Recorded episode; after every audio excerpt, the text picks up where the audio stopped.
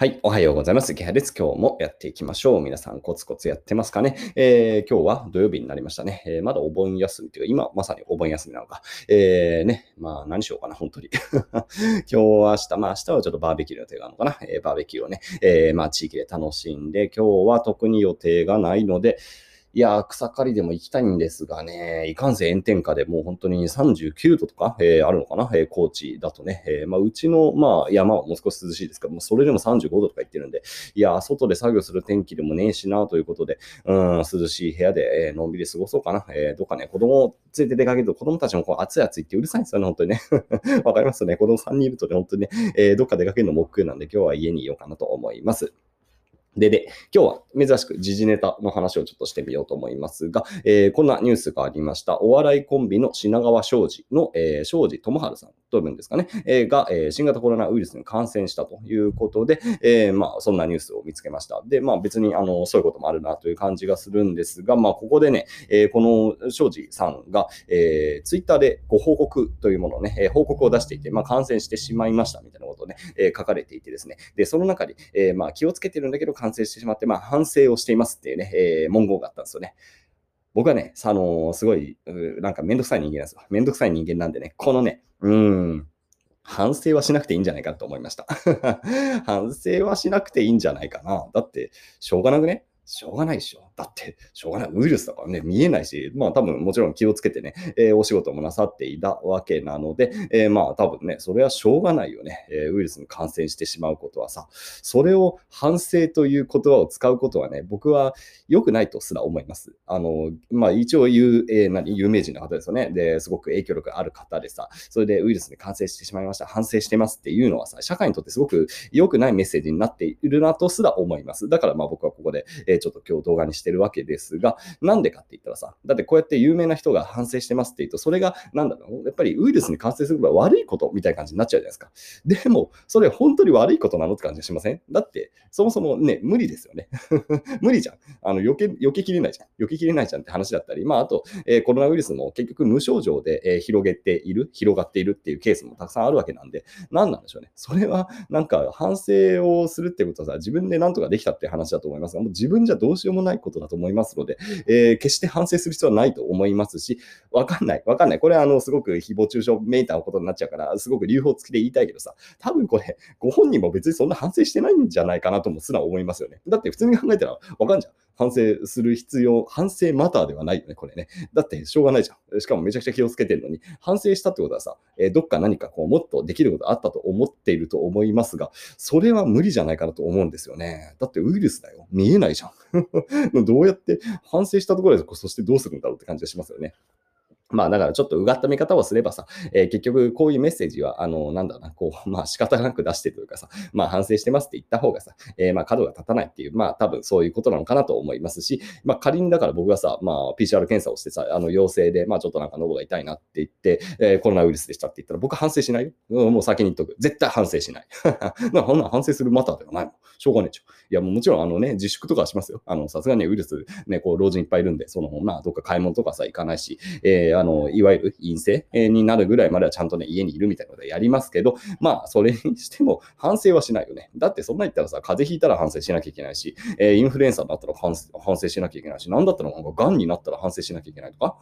まあ、癌は完成しないですからね。いや、まあ、なんかね、そうなっちゃいますよね。自己管理の問題じゃないってことですよ、結局。もうウイルスはしょうがないですから。こんなね、ウイルスにかかかかるために反省したら足りないですよね。反省する体がね。えー、おかしいですよね。うん。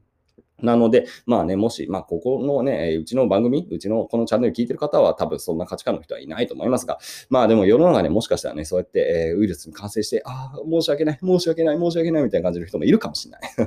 いやー、もっとずぶとく生きた方がいいと思うんですよね。反省はするものではないということで、まあもしね、もう、でもね、結構います。あの、僕もね、知人で、あの、PCR 検査を受けたら陽性だったって人が普通に、あの、あの知人ですね、いました。あいます。し、多分もう皆さんぼちぼちいるんじゃないかな。そこそこ、え今5万人超えてますの東京だと結構な数の方々が感染してるんで、えー、知り合いが普通に感染してるっていうのは多分もう珍しくない、うん、ケースだと思います。で、知り合いが感染したということで自分が、えー、感染しても別におかしくない。まあ僕の町はいかんせん田舎なんでね、まあでも結構今外部の人もね、えー、あのお盆休みで遊び来てるんで、もしかしたらウイルスも持ち込まれてるかなっていうことはありえますよね。で、コンビニとか、えー、まあいろんなところで、まあ、感染しててもおかしくない。で、僕が今話してるけど、僕もこの話してる僕ですらもさ、えー、別に無症状で、えー、ウイルス持ってるかもしれない。で、そしたら家族みんな持ってるかもしれない。で、この人は本当に、なんだろう、わかんないですよね、結局。で、そこで、あのね、えー、もし検査してさ、えー、ウイルス陽性でしたって言ったら、ごめんなさい、ごめんなさいとかって、いや、いや、ごめんなさいって、無理だよね、みたいな感じじゃん。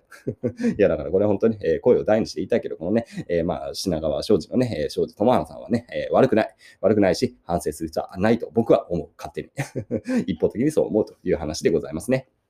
で、これ、あの、もう一つせっかくならコロナウイルス関係で、まあ、ちょっとした小話というかね、面白い話、面白い話があって、えー、チキリンさんという方がね、えー、なんかすごくね、面白いツイートをなさっていたんですよね。ちょっと今、あの、パッと、えー、引用してないんですけど、なんかどんなことをおっしゃっていたかというと、えー、コロナウイルスのあの恐怖を結構こうテレビが煽ってると。で、テレビを見てるのは高齢者でしょ？で、高齢者の人たちはすごくテレビを見てるから、めちゃくちゃウイルス怖がってると。すげえ怖がってるから、えー、すごく外に出ないと。自粛してずっとね、えー、家の中にいると。でも、まあ、若い人はまテレビ見ないじゃないですか。僕らも含めて。で、テレビを見ないどころか、どっちかっていうと、あの、まあ、YouTube とかさ、えー、Twitter とか、そんなにコロナは脅威ではないよっていうメッセージすら、えー、割と流れてくる。で、事実、えー、まあ、あの、別に死者も増えてないしさ、えー、普通に、あの、ファクトを見たらそこまでこう、ビビる必要はないし、えー、特に若い世代っていうのはやっぱ無症状の感染っていうものが結構ね、えー、まあ、割と普通だったりもするわけなんで、若い人に関して言うと、そんなに、まあ、あの、自粛する、なんだ、必要性がないって言ったら言い過ぎですが、えー、まあ、そこまで、あの、ビビる必要はないっていうのもこれがあるわけですよね。で、それがさ、だからテレビっていうのが一つの、こう、なんだろう、フィルターになっていって、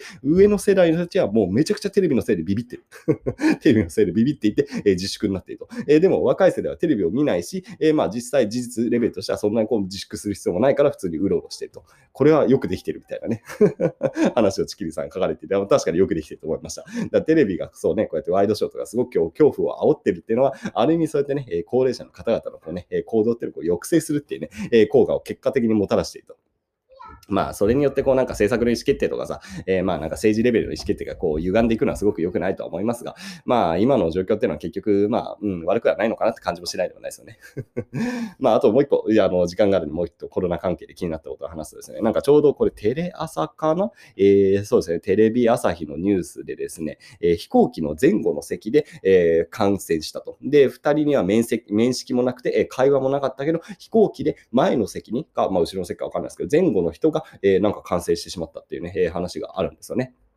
まあ、千葉で、えー、まあそういうね、えー、まあ、あの飛行機、国内線の飛行機で前後に乗り合わせた人同士が感染したというニュースが出てるんですけど、出てるんですけど、これさ、だってそれ、証拠なくねって感じしません？なんかね、このニュースの中でも、まあ、ほぼ断定ですね、えー、飛行機の前後の席で感染したっていうのがね、まあ一応タイトルもあるしさ。で、でも、ちょっとちょっと考えてみればさ、他の場所で感染した可能性だって普通にあるしさ、そこ以外の感染タイムで絶対あるわけなんで、なんでこのニュースこんな断言してんだろうなみたいな感じがするんですよ。速報みたいな感じで、こうね、えー、なんか、すごい悪い意図を感じますよね。で、今、こう、GoTo キャンペーンみたいなのをやっていて、まあ、ある種もしかしたら政治批判とかにつなげていきたいような、えー、なんかね、こう、ジャーナリスト側の、まあ、ジャーナリストって言っていいんですかね、まあ、そういうメディア側の意図すら感じるようなね、えー、なんかこれ、いわゆる確証バイアスですよね。え、そういう結論ありきで、えー、取っていると。でも、冷静に考えたら、だって飛行機の前後の席で本当に感染したことかわからない。たまたま、えー、感染している人がね、えー、近くにいて、で、今結構無症状でも感染している人がいるぐらいなんで、えー、検査したら結構陽性になる人がいるわけなんで、それがたまたま前後の席だっただけなんじゃねえかとかいうふうにね、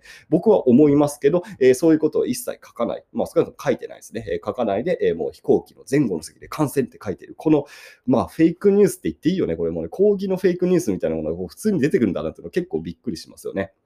まあ、さすがツイッターの方とかでもね、えー、結構いろんな人が僕と同じようなことを指摘していて、いや、これ確実にそうとは言い切れなくねみたいな、なんでこんなもう速報でさ、えー、出しちゃってんの？みたいな話があって、まあでもこういうのに、えー、まあフェイクニュースみたいなものにね、えー、含むね、もうこのフェイクニュースだよね、これ本当にね。えー、だって確定、確たるものはないのにさ、えー、出しちゃってと。いうものにこうで引っ張られていって、えー、まあさらにこう恐怖がね、こう刷り込まれていって、えー、高齢者の方々じゃ、えー、外に出ないと。